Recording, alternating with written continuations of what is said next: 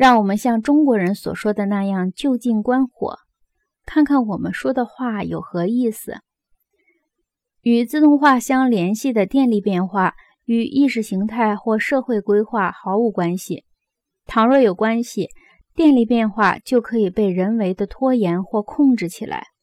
相反，我们的中枢神经系统的技术延伸，即电力媒介，早在一百多年前即已面世，只不过他们处于潜意识状态，他们的效果一向是潜意识的，并将继续保持潜意识的状态。在人类文化的一切阶段，人们从来都不知道发明和技术的心理机制是什么。今天，电传信息瞬息万里的速度。破天荒，第一次容忍我们看清变迁和发展的模式和轮廓，大千世界展现在我们的眼前。古今如此，犹如一部高速电影中猛长的植物。电的速度等于光速，这有助于我们对因果关系的理解。所以，电力被用于机械化的环境时，人们轻而易举地就发现了因果关系和模式。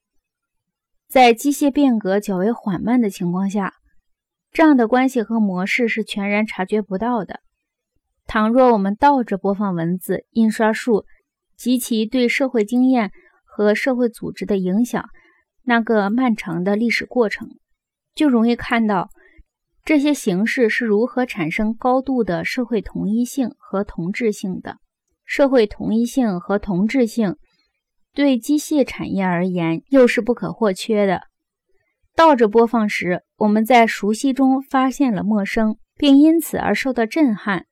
这样的震撼对我们理解媒介形式的生命必不可少。机械化靠的是将过程切割成同质的、互不连接的小块儿；电气化却把这些割裂的小块儿重新结合起来。因为电力操作速度要求任何一个操作过程的各个阶段处于高度相互依存的状态。上述电力加速运转和相互依存的情况，结束了工业中的装配线生产。